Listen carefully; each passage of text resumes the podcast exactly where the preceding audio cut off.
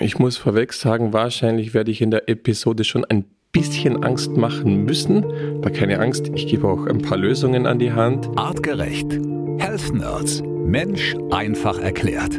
Leute, hier sind die Health Nerds und wir haben heute ein, wie ich finde, wahnsinnig spannendes Thema. Denn es ist ein Thema, das ähm, viele gar nicht so auf dem Schirm haben, das aber tatsächlich in der Wissenschaft ein Thema ist, über das viel gesprochen, geforscht und diskutiert wird. Es geht um Bakterien, Viren und Pilze. Eine äh, interessante Zahl, die ich gefunden habe. 56 Prozent unseres Körpers sind nicht menschlich, sondern bestehen genau daraus. Aus Bakterien, Viren, Pilzen, aus Mikroben. Heißt, nur 44 Prozent unseres Körpers machen tatsächlich die eigenen Körperzellen aus. Eine gigantische Zahl. Und äh, wir wollen heute mal darüber sprechen, dass eben Bakterien, Viren und Pilze eine durchaus stark zunehmende Bedrohung für das menschliche Leben sind, aber eben auch unersetzlicher Partner in unserem Körper. Es geht nicht ohne sie. Aber wenn wir eben von den Falschen zu viele haben, kann es ernste Probleme geben.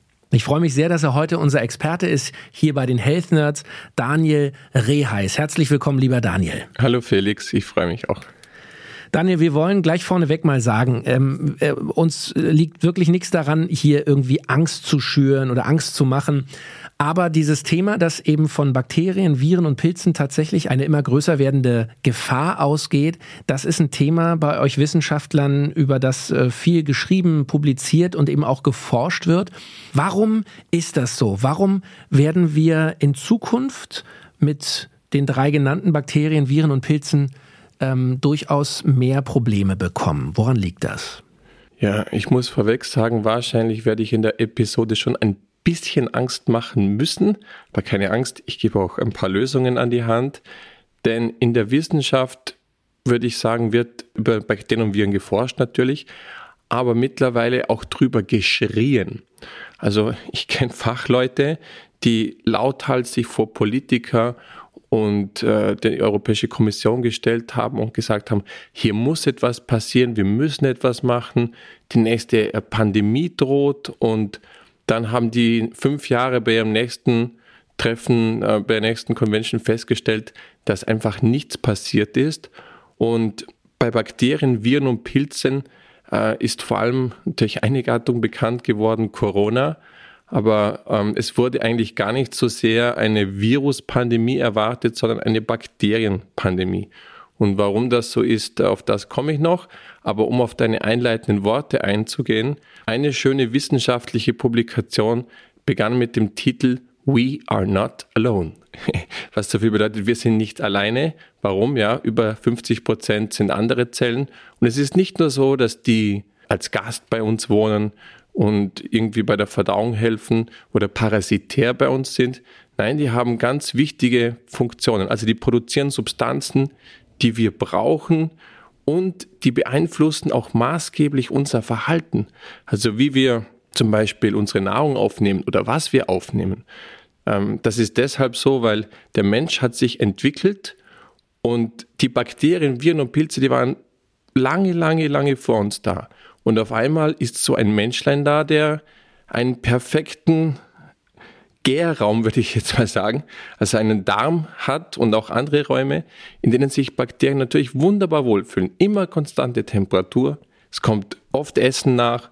Und äh, um diesen Lebensraum wird halt gekämpft. Und über die Jahrhunderttausende haben sich die Bakterien und die Viren und die Pilze durchgesetzt, die besonders gut zurechtkamen mit der menschlichen Ernährung. Und so hat sich unser Mikrobiom entwickelt. Und in den letzten 50 Jahren haben wir halt unsere Ernährung und unseren Lifestyle dermaßen dramatisch verändert, dass sich auch unser Mikrobiom verändert. Und das hat leider keine positiven Effekte auf uns gehabt, sondern muss sagen, fast nur negative. Wer sich mit dem Thema ein bisschen beschäftigt, der wird schnell darauf stoßen, dass viele Kollegen von dir ähm, eben eine mangelnde Diversität ähm, beklagen oder beobachten. Also Diversität äh, äh, nicht im kulturellen Kontext Männlein, Weiblein oder äh, kulturell betrachtet, sondern es geht vor allem also darum, dass die Anzahl der verschiedenen Viren, Bakterien und Pilze, die in uns äh, wohnen, äh, deutlich weniger wird. Also es wird einfach die Diversität, die Auswahl, die, die Vielfalt wird kleiner und das, äh, sagst auch du, ist eigentlich der Kern des Problems.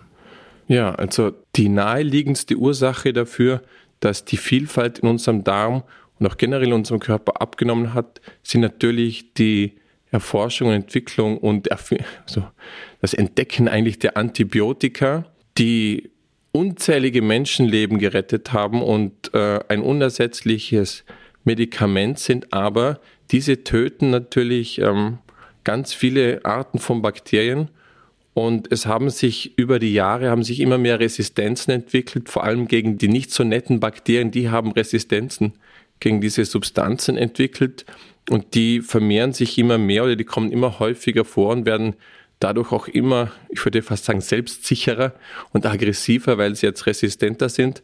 Und etwas, was Menschen gar nicht so richtig auf dem Schirm haben, ist, dass Konservierungsstoffe in Nahrungsmitteln sind eigentlich auch Antibiotika. Also es gibt Urkonservierungsmittel, beispielsweise Kräuter oder Salz, das hat man immer schon verwendet, auch über die Jahrhunderttausende, äh, um Lebensmittel haltbar zu machen. Aber neuerdings haben wir natürlich chemische äh, Haltbarmacher und Leute denken sich nichts dabei und konsumieren die, aber Konservierungsstoffe sollen ja genau Bakterienwachstum verhindern. Das heißt, das sind auch irgendwie Antibiotika. Und darum äh, sage ich immer oft, frische, vielfältige Nahrung ist das absolut Wichtigste und versucht wirklich so wenig wie möglich auf Konservendosen oder auch wenn das, auch wenn das Bio ist, ist es zwar viel besser, aber auch nicht optimal, da auch in den Verpackungen ist eigentlich generell immer was Unnatürliches mit dabei. In, in Dosen ist immer ein bisschen Plastik drinnen, also um das zu beschichten. Und das verarbeitete Lebensmittel, das gelagert wird und konserviert werden muss, ist in der Regel nicht optimal. Okay, so jetzt lass uns mal ähm, ein bisschen tiefer noch einsteigen in diese drei äh, genannten Protagonisten, um die es heute geht. Ähm, du hast eingangs schon gesagt, dass Viren zur ernsten Gefahr für die Menschheit werden können. Das haben wir alle in den letzten Jahren im Grunde am eigenen Leib ähm, erfahren oder beobachten können, wie ja im Grunde so eine Weltordnung innerhalb kürzester Zeit, ich will nicht sagen zusammenbricht, aber schon ganz schön äh, aus den Fugen äh, gehoben wird mit Lockdowns, mit Menschen, die, ähm, die in den Krankenhäusern liegen, mit, mit Gesundheitssystemen, die an der Grenze ähm, des Belastbaren sind und mit heller Auffuhr äh, äh, durch alle Länder und alle Bevölkerungsschichten. Klar, das Coronavirus äh, hat uns da wachgerüttelt. Du sagst aber, ja, die Wissenschaft hat allerdings eher damit gerechnet, dass es eine bakterielle Pandemie geben wird. Warum ist das so? Welche Gefahr äh, lauert da am Horizont, wenn wir auf die Bakterien schauen? Ja, man, man hätte gehofft, dass es wachrüttelt. Und ich muss sagen, ich bin enttäuscht, von der Politik, aber vielleicht in erster Linie von den ganzen Fachleuten, die sich da zu Wort gemeldet haben, äh, sehr schlau oder, oder nicht so schlau, aber dass niemand auf die Idee kam, mal zu sagen, hey, okay, das Virus war jetzt mal ein Problem, vielleicht könnten das Bakterien auch sein. Und die ganzen Fachleute, die wirklich Koryphäen auf dem Gebiet sind, wie gesagt, schreien seit Jahren, es muss etwas passieren, weil die Antibiotikaresistenz bei Bakterien nimmt so dramatisch zu. Und was wenige wissen, es sterben jedes Jahr, auch im Corona-Jahr, sind deutlich mehr Menschen an antibiotikaresistenten Bakterien gestorben als an Corona. Und das hat niemanden interessiert. Und das einzige Land, was schon sehr lange sich mit dem Thema sehr intensiv auseinander beschäftigt in Europa, äh, mehr oder weniger konsequent, ist Holland. Die haben zum Beispiel gesagt, okay, Staphylococcus aureus. Das ist so ein, ein Bakterium, das lebt bei allen auf der Haut. Und da hat sich eine Form entwickelt, die war besonders antibiotikaresistent. Und die Holländer haben ganz konsequent bei jedem, der ins Spital kam ähm, und, und Symptome hatte, haben die das getestet. Und wenn jemand positiv war, kam er in eine Isolations- also nicht Zelle, sondern in ein, in ein Isolationsraum, wo halt spezielle Hygienemaßnahmen ähm, stattfinden. Und die haben es geschafft, diesen, diesen MRSA, als, als methylresistenten Staphylococcus aureus, diesen, dieses resistente Bakterium, haben die relativ konsequent geschafft, aus ihrem Land draußen zu halten. Und allen anderen europäischen Ländern war das, ich würde sagen, mehr oder weniger egal. Äh, da sind dann die Leute einfach gestorben. Und es gibt jetzt immer mehr neue antibiotikaresistente Keime, wie zum Beispiel äh, Clostridium difficile, was vor 20 Jahren vor allem ein alte Leute Keim war. Und jetzt äh, durchseucht da immer mehr die ganze Gesellschaft und ein paar von diesen Stämmen sind wirklich stark antibiotikaresistent.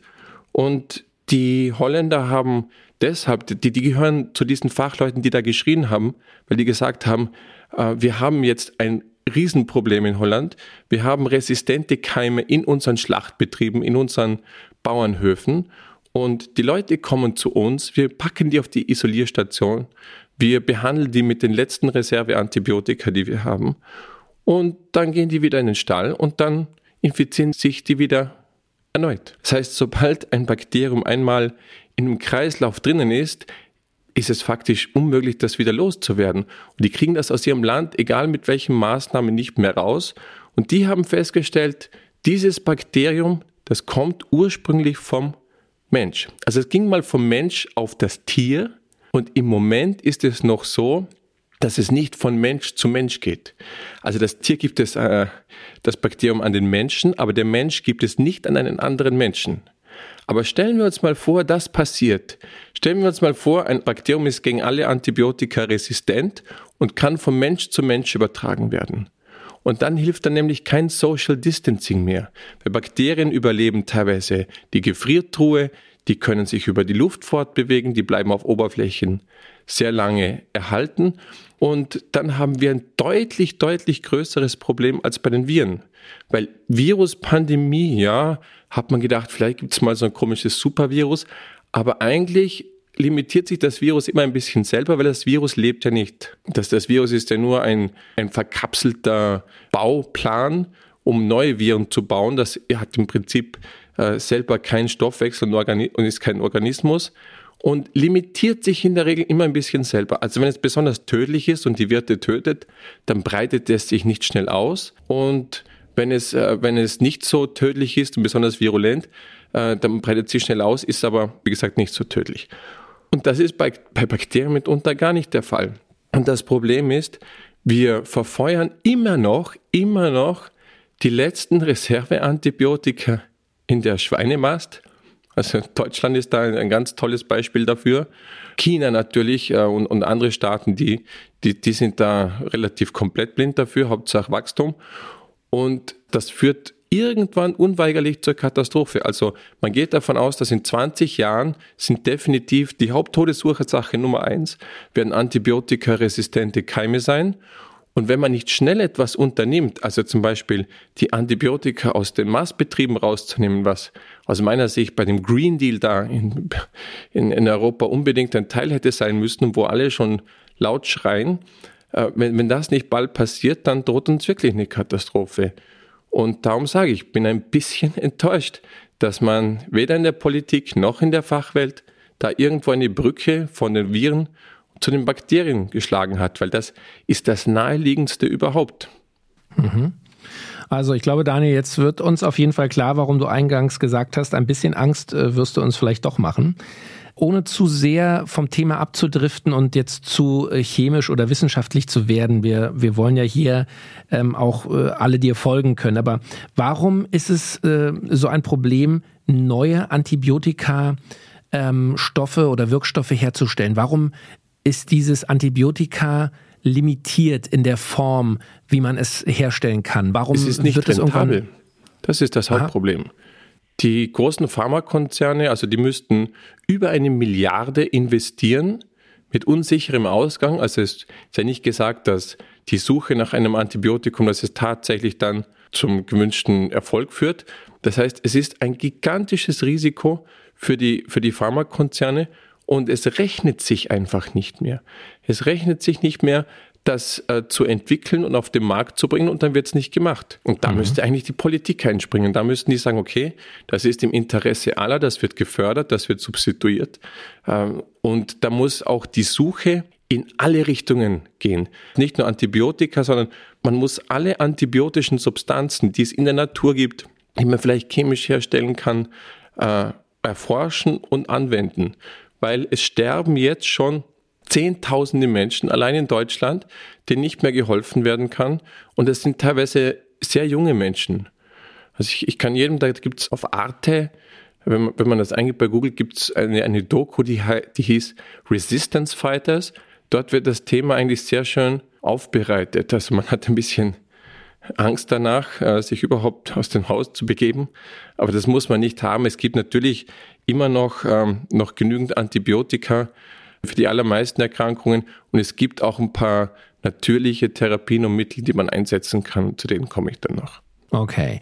Ähm, die äh, Weltgesundheitsorganisation, die WHO, die spricht beim Thema Antibiotikaresistenz von einer globalen Bedrohung. Also es wird dort auch schon sehr, na, ich will nicht sagen dramatisiert, aber es wird schon sehr deutlich auch von den ja, Weltgesundheitsexperten äh, genannt, ähm, um ein Zitat zu geben. Die Antibiotikaresistenz ist eine globale Bedrohung sowohl für die öffentliche Gesundheit als auch für die Wirtschaft. Also am Ende ähm, ähm, ja, muss man wahrscheinlich sich im Klaren darüber sein, wenn man da nicht investiert, wenn man da nicht auch von Seiten der Politik, genau wie du es äh, gerade beschrieben hast, interveniert und den Weg ebnet für mehr Forschung, für mehr Möglichkeiten, da neue Wege zu gehen, wird es am Ende wahrscheinlich viel, viel teurer, als man sich vorstellen kann. Sie haben es sogar ähm, eine Global Pandemic genannt. Also genau mhm. das Gleiche in viel größerem, tödlicherem Ausmaß, als wie bei Corona passiert ist passiert jeden Tag mit rasant wachsender Geschwindigkeit auf der ganzen Welt. Mhm. Und das Thema wird mehr oder weniger ignoriert. Das ist schon erstaunlich nach Corona. Lass uns mal auf den dritten hier im Bunde schauen. Bakterien, Viren haben wir schon ein bisschen von dir einen Einblick bekommen, wie das funktioniert. Ähm, das Thema Pilze haben wahrscheinlich die wenigsten auf dem Schirm. Klar, man weiß, es gibt den Schimmelpilz, das äh, haben wir alle zu Hause schon mal irgendwo erlebt, dass man da aufpassen muss. Ähm, dass Obst auch verschimmeln kann, ist klar. Und es gibt den Schimmelkäse, wo also der Pilz eher eine ähm, ja nicht gesundheitsgefährdende Wirkung, sondern vielleicht sogar eine positive hat. Aber warum ist das Thema Pilze hier in diesen äh, drei Protagonisten, über die wir heute reden, warum sind die Pilze hier dabei? Ja, also die, die, die leben auch in uns und die Pilze sind eine ganz eigene Lebensform. Also die waren ganz am Anfang, als der Planet, äh, als, als die ersten Lebensformen sich gebildet haben, war der Pilz da und, und, und Algen und Flechten. Und es ist ein ganz eigener Organismus. Es ist keine Pflanze, es ist aber auch kein klassisches Lebewesen, das herumrennt und, und einen Stoffwechsel hat. Es ist wirklich etwas ganz Faszinierendes. Das kann Quadratkilometer von Waldboden umspannen. Das hat eigene Kommunikationsnetzwerke. Also wir verstehen diesen Organismus nur, ja, wir, wir fangen wirklich erst an, ihn zu verstehen. Aber was wir wissen, er ist, wenn er mal böse wird, ein sehr harter Gegner. Das kennen Aha. wir vielleicht vom, vom, vom Bad. Ja, genau, Schimmelpilz hast du gesagt. Also wenn sich der mal festsetzt, kannst du eigentlich den Raum nur mehr sanieren. Da helfen teilweise auch keine Mittel mehr, wenn sich der sehr tief festgesetzt hat. Nagelpilz kennen wir zum Beispiel auch, kriegt man auch nicht einfach so mit einer Salbe weg, wenn, wenn, wenn der schon länger da ist. Und Pilzsporen, wenn sich die mal irgendwo festsetzen im Körper, sind auch entsprechend schwer zu bekämpfen und die paar wenigen antimykotischen Mittel, die es gibt, gegen die gibt es auch schon Resistenzen. Also man weiß zum Beispiel, dass äh, in Holland bei Blumenzüchtern oder auch in anderen Teilen der Welt hat man natürlich massiv präventiv anti, antimykotische Mittel eingesetzt und die nicht so netten Pilze, die auch krank machen können, die, die resistent geworden sind gegen diese, gegen diese Mittel, die finden sich jetzt immer häufiger in Patienten. Das heißt, wir sehen in der Regel, wie auch bei den Viren auch und bei den Bakterien, dass es das menschliche Zutun ist, vor allem die, die industrielle Landwirtschaft und die industrielle Viehzucht, wo einfach präventiv gespritzt wird, was das Zeug hält. Und, und da entstehen diese, diese Resistenzen. Und interessanterweise scheinen die auch ein bisschen, ich habe schon am Anfang gesagt, selbstsicherer und aggressiver zu werden. Also man muss sich das so vorstellen, Bakterien, die haben eine Art Handy. Man nennt das Quorum Sensing Substances. Und wenn in einem Organismus, die aus irgendeinem Grund sich selbstsicher fühlen, dass die jetzt da sich vermehren können, dann tun die das. Also beispielsweise bei Immunschwäche, aber auch wahrscheinlich, wenn die besonders resistent sind, dann fühlen sich die einfach sicherer und wenn sich die vermehren, werden die vom Immunsystem erkannt und attackiert. Das heißt, bevor die das tun, bevor die aggressiv werden, wollen die sich sicher sein, dass das auch klappt mit der massiven Vermehrung. Und das nimmt in radikalem Ausmaß zu. Und wir sollten wirklich viele, so viele wie möglich präventive Maßnahmen äh, ähm, einleiten oder, oder unternehmen, äh, die genau das verhindern. Und das fängt natürlich bei der Ernährung an und, und, und hört beim Lifestyle auf. Und es gibt aber auch noch einige andere Sachen, die man tun kann. Aber dann lass uns doch direkt da äh, drüber reden, Daniel. Denn wir wollen ja hier bei den Health Nerds ähm, nicht nur einen Einblick in die spannende Wissenschaft geben, sondern wollen natürlich auch konkret Tipps geben, was wir alle tun können, um gesünder zu leben, um länger zu leben, um länger gesund zu bleiben und unseren Körper dabei zu unterstützen, eben äh, optimal zu funktionieren. Also ganz konkret, präventiv, was können wir tun beim Thema Bakterien, Viren, Pilze? Was wären Maßnahmen, die du sofort jedem empfehlen würdest? Also, grundsätzlich Bakterien, Viren und Pilze sind allgegenwärtig in uns, um uns. Überall auf der Welt kommen die alle vor. Alle, überall. Und die regulieren sich gegenseitig. Das heißt, es gibt eine Balance zwischen diesen Lebewesen. Das heißt, man kann die auch durch die Nahrung aufnehmen und entsprechend für mehr Balance sorgen. Also beispielsweise kann man Bakterien kann man einnehmen durch äh, nicht stark verarbeitete Nahrungsmittel. Also wenn man rohe Nahrungsmittel isst beispielsweise, ich würde die gut abwaschen. Mittlerweile, weil in der Luft so viel herumfliegt, was man nicht haben will. Vor 50 Jahren hätte ich vielleicht noch gesagt, jawohl, äh, ihr könnt das Ganze auch komplett ungewaschen essen, das wäre gesünder als gewaschen, aber das würde ich jetzt nicht mehr tun. Aber zum Beispiel rohe Nahrungsmittel enthalten Bakterien oder fermentierte Nahrungsmittel, die enthalten noch mehr Bakterien. Also es gibt ja ganz unterschiedliche Möglichkeiten, um Lebensmittel zu fermentieren. Das fängt beim Sauerkraut an und hört beim Kefir auf. Da gibt es eine ganze Palette an Lebensmitteln.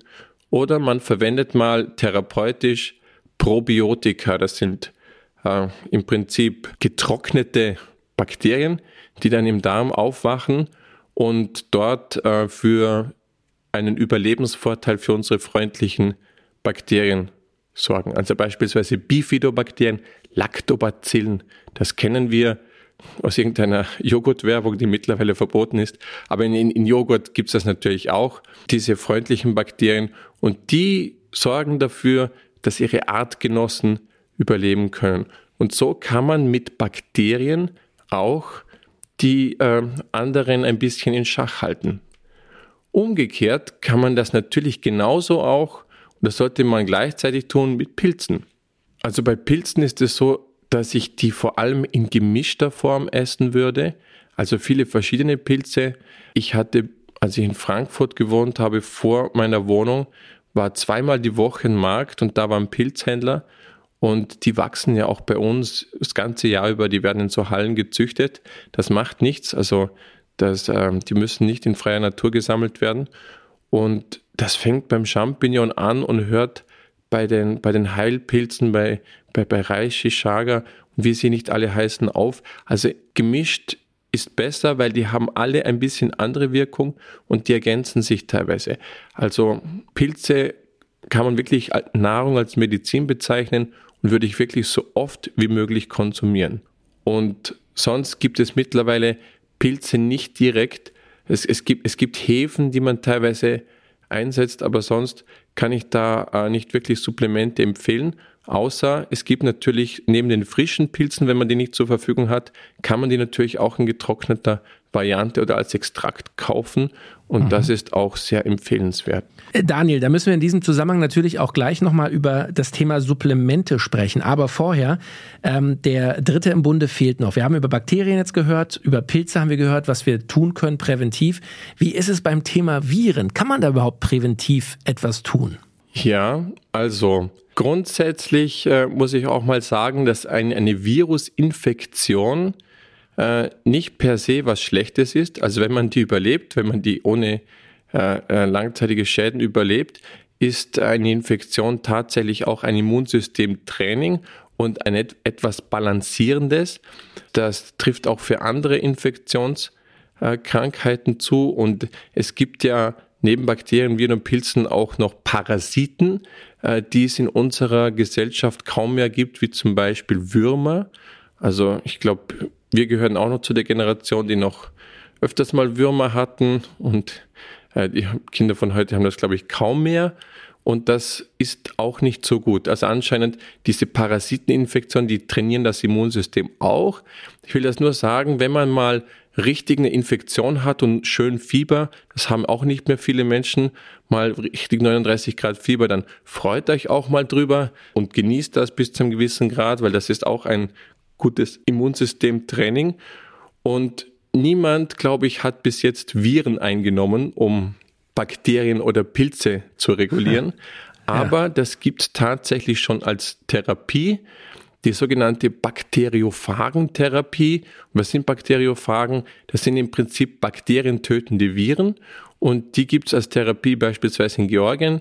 Aber ich weiß, dass es jetzt in Europa das auch gibt, in Belgien. Und bei jedem, der eine antibiotikaresistente Infektion hat und vielleicht äh, bangen muss, äh, ein ein Körperteil zu verlieren oder das sogar das Leben, dem würde ich dringend anraten, wenn im Spital ihm nicht mehr geholfen werden kann, vielleicht zusätzlich so eine Bakteriophagentherapie äh, mit äh, anzudenken, weil das hat schon sehr oft Leben gerettet. Und genauso gibt es mittlerweile die Möglichkeit, also ich weiß, dass die Charité hier in Berlin das auch angefangen hat, dass man eine sogenannte Stuhltransplantation macht. Also beispielsweise bei sehr schweren Verläufen von, von Darminfekten, wo auch Antibiotika nichts mehr helfen, äh, entleert man diesen Darm und äh, führt Stuhl ein von einer gesunden Person. Und die Erfolgschance, also liegt weit über 90 Prozent. Also diese, diese Therapien sind sehr erfolgsversprechend und äh, würde ich nur jedem mal anraten, das auf dem Schirm zu haben, wenn es mal brenzlig werden äh, würde im eigenen Umfeld oder bei sich selber. Denn viele wissen das nicht und es kann wirklich leider passieren, dass man in Europa in ein Spital kommt, das gar nicht gut vorbereitet ist auf Infektionskrankheiten, die ewig lang brauchen, bis sie analysiert haben, welche äh, Bakterien das überhaupt sind oder das gar nicht herausfinden. Also man kann da wirklich auch auf, ja, ich würde sagen, nicht Inkompetenz, aber auf Unwissen stoßen, was dann aber auch zum Tod führen kann. Also mhm. präventiv kann man, wie gesagt, fermentierte Lebensmittel, äh, Pilze, natürlich hat alle gesunde Ernährung, also Obst und Gemüse, Bewegung an der frischen Luft, alles, was gesund hält, hält auch das Immunsystem gesund. Und das Immunsystem ist immer noch der größte Regulierer dieser drei Arten. Also wenn das Immunsystem gesund ist, dann äh, hält es diese drei Völker, würde ich jetzt mal sagen, auch in Balance und in Schach. Okay. Was können wir tun, wenn wir zum Beispiel mal auf Supplemente schauen, auf Nahrungsergänzungsmittel? Gibt es da Stoffe, gibt es da Themen, die durchaus einen positiven Effekt haben können? Ja, also eines habe ich schon erwähnt. Es gibt mal diese ganzen Pilze, Vitalpilze, mhm. die kann man relativ, also ohne Vorwissen einnehmen. Da kann man auch nicht viel falsch machen, weil wie gesagt, das sind so Urregulierungssubstanzen.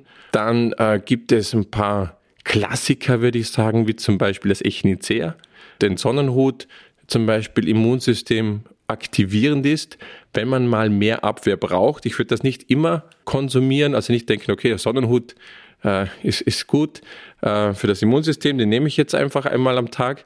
So macht man das nicht und so macht man das generell auch mit gar keinem mit gar keiner Substanz. Also auch wenn ich gesagt habe, Pilze sind super, würde ich jetzt nicht jeden Tag Pilze essen. Mhm. Und auch wenn ich sage, fermentierte Lebensmittel sind super, dann würde ich das nicht jeden Tag essen. Also das in einer gesunden Balance halten, äh, in einer rationellen Balance, weil die, die Leute lesen oft irgendwas in irgendeiner Zeitschrift, dass das gut sein soll und dann wird äh, dramatisch viel von dem über einen längeren Zeitraum gegessen. Das bitte nie machen. Okay. Aber die sollten deutlich mehr Anteil an unserer Ernährung haben, als wir es heute haben.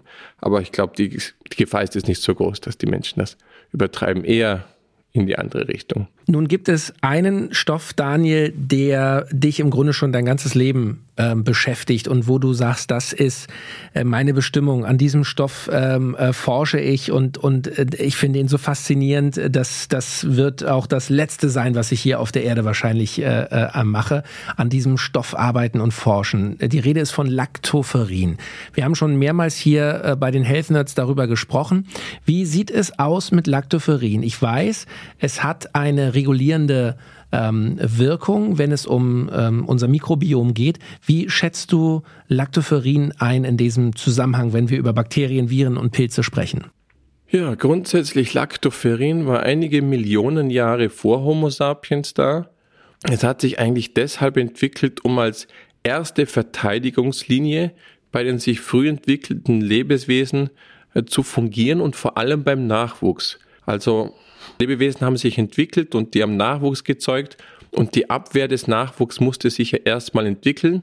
Also hat Mama dem Baby was mitgegeben, äh, was ihn erstmal grob ein bisschen schützt. Und äh, das ist Lactoferrin, das kommt in allen Säugetieren vor. Es sieht ein bisschen aus wie ein Schmetterling, kann zum Beispiel in seinen Flügeln kann es äh, Eisen aufnehmen und dadurch Bakterienwachstum verhindern. Es kann aber auch Bakterien, Viren und Pilze direkt angreifen, an Rezeptoren hemmen. Das heißt, es gibt ganz viele Möglichkeiten, was es über die Jahrmillionen gelernt hat, um diese drei zu regulieren. Und die Wirkung, die Lactoferrin hat auf den Menschen, die ist einzigartig, weil erstmal ist es eine körpereigene Substanz und bei Lactoferrin ist es interessanterweise so, wenn wir es einnehmen und die einzige Quelle, die wir im Moment haben, ist das Bovine, das heißt, wir klauen es aus Kuhmilch, denn das ist das Einzige, was äh, ausreichend vorhanden ist. Und wenn wir das Bovine einnehmen, dann wirkt das bei uns auch. Also das kann einen menschlichen Lactoferrin-Rezeptor, also an der Andockstelle, kann es sich auch äh, andocken, festklammern und eine Wirkung entfalten. Aber es regt interessanterweise auch die Produktion des eigenen körpereigenen Lactoferrin sein. Und das ist wahrscheinlich die hauptsächliche äh, heilende Wirkung von Lactoferrin. Und ich bin darüber gestolpert, weil ich habe mich mit dem Mikrobiom beschäftigt und habe mir gedacht, oh nee, 30.000 verschiedene Arten. Also bis ich da mal herausgefunden habe, wer mit wem und warum und wieso, da bin ich 120 oder noch älter. Und dann habe ich äh, die erste Studie über Lactoferrin gesehen und die haben berichtet, dass Lactoferrin die potenziell schädlichen Bakterien reduziert hat und gleichzeitig haben sich Bifidobakterien und Lactobacillen vermehrt.